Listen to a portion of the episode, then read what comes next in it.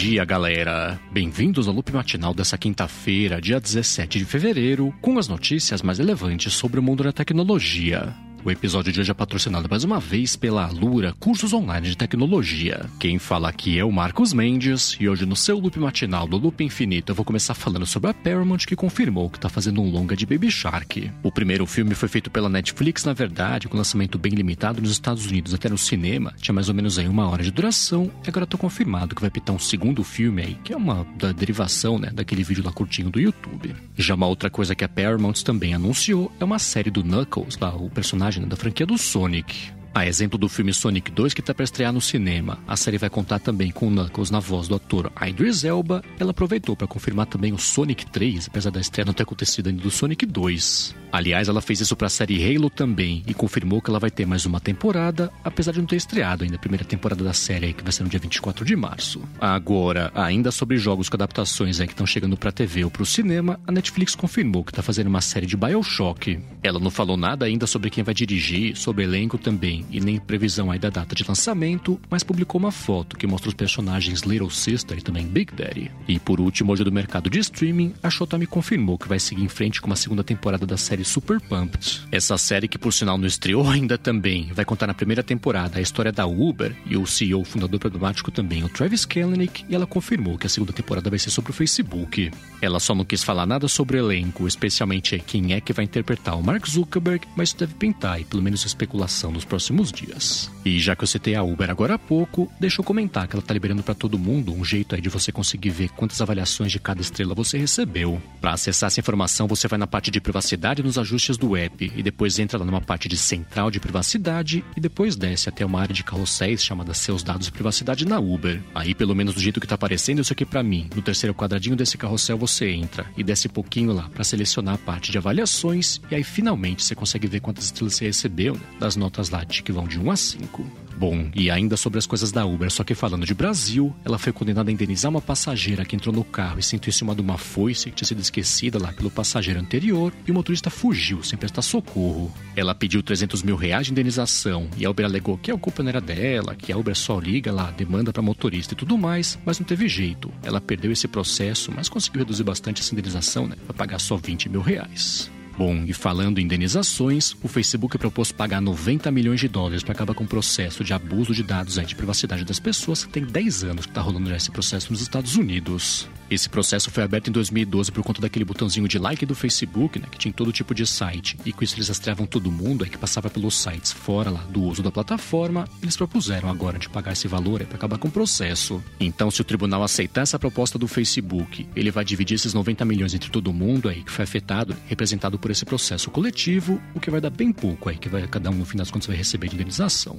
Agora, ainda sobre as coisas do Facebook, ele confirmou que vai mudar o nome do feed de notícias para feed só, sem a parte de notícias. O Facebook falou que isso é para refletir a quantidade e variedade também de coisas que o pessoal compartilha lá nesse feed que era de notícias, mas é claro, né, que não é bem assim. A parte que o Facebook não falou que essa manobra é que eles estão fazendo para desassociar o nome do Facebook ao fato de serem já o maior espalhador de notícias falsas do mundo. Já uma outra mudança que o Facebook anunciou, essa voltada para o público interno, são valores novos lá para a empresa. O Mark Zuckerberg falou para os funcionários que os valores agora são movam-se rápido juntos, viva no futuro e meta, metamates e eu, e essa causou polêmica, essa última, né, do nome metamates. Metamates ele explicou que a partir de agora é o nome dos colegas aí que trabalham no Facebook, então quando uma pessoa que trabalha no Facebook conversa com a outra, são dois metamates que estão conversando e ainda teve uma polêmica aí sobre a hierarquia né, da coisa toda. É que ele explicou que essa sequência meta, metamates e eu quer dizer que primeiro vem a meta empresa, depois o coletivo de funcionários do Facebook e depois por último fica aí a parte mais individual né, de cada funcionário. E enquanto isso, aqui no Brasil, a TCL anunciou para o mercado nacional o tablet Tab Max. Ele tem um LCD de 10,4 polegadas, tem 6 GB de RAM e bateria de 8.000 mAh e está disponível já no AliExpress, né, equivalente aqui a uns R$ 1.300. Agora, ainda mais ou menos sobre o mundo Android, a Microsoft está expandindo a disponibilidade e o acesso para americanos, por enquanto só, a Amazon App Store. É por meio dessa Amazon App Store que a galera vai conseguir instalar aplicativos Android aí no Windows 11, mas de novo, né? Por enquanto esse teste está expandindo aí só para o público americano. Agora, uma coisa que a Microsoft começou já a liberar ao redor do mundo inteiro são os emojis novos, por enquanto só no Microsoft Teams. Os novos emojis da Microsoft têm uma estética 3D, ficou bem bacaninha pro sinal, né? Bem feitinho aí e tudo mais. Isso parece ser um teste, na verdade um teste gigante no Microsoft Teams aí, a frente da liberação disso de verdade para todo mundo lá no Windows 11. Bom, a seguir eu vou falar sobre a nova versão do Gmail que tá pintando agora aí para todo mundo, né, que é de conta pessoal. Mas antes disso, eu quero agradecer aqui o patrocínio da Alura que tá voltando com Imersão Dev. Esse é um curso totalmente gratuito, com 10 aulas para você poder aprender a programar do zero, ainda dá acesso a uma rede de apoio bem bacana de professores também a comunidade Alura. Essa volta do Imersão Alura marca também a estreia de uma intérprete de Libra nas aulas para deixar o conteúdo ainda mais acessível. Então é mais gente, né, que vai conseguir dar o primeiro passo aí para criar o primeiro código. Essas aulas gratuitas vão rolar dos dias 7 a 18 de março, mas você tem que se inscrever até o dia 6 de março para poder ter acesso. E você faz isso por um link especial que ela fez aqui para o do Loop Matinal que está na descrição do episódio. Feito isso, vai estar tá tudo pronto para você aprender a programar, ou até tentar voltar a programar, né? Se você tentou aí alguma vez, mas acabou não dando muito certo, ainda de graça sem asterisco, né? Sem nenhuma condição é de graça de verdade. Então passa aqui na descrição do episódio e pega o link especial que a Laura fez para ouvintes aqui do Loop Matinal para você se inscrever no Imersão Dev e dar o primeiro passo aí para aprender de uma vez por todas a programar, tirar esse projeto aí do papel. Muitíssimo obrigado a Lura pelo patrocínio contínuo aqui do Loop Matinal. Bom, vamos lá, né? Eu tinha comentado dia desses por aqui que para contas corporativas do Google estava pintando uma espécie de interface nova do Gmail, conhecida aí como Outlook do Gmail, né? Por integrações aí com Google Chat, Google Spaces também. E a parte lá do Google Meet, eles estão liberando agora isso para todo mundo aí de contas pessoais. O acesso a essas três coisas diferentes além do Gmail acontece por meio de um menu lateral que fica na esquerda, na parte da esquerda da interface. E caso você queira ver como é que isso fica, né? Antes de ver também como é que faz para ativar o layout novo, tem link aqui na descrição. Bom, e agora eu vou falar sobre o Airbnb que divulgou o relatório fiscal do último trimestre. Eles acabaram superando as expectativas do mercado com faturamento de um pouquinho mais de um bilhão e meio de dólares, mas por outro lado, caíram na parte de reservas e também na parte de experiências em 8%, ficaram abaixo também do esperado pelo mercado. Aí por fim eles comentaram também que para o próximo trimestre o resultado vai ser melhor do que de 2019, né, que foi esse período aí último, na verdade pré-pandemia desses meses do ano, as ações subiram coisa de 5% ontem como resultado dessa projeção mais bacana.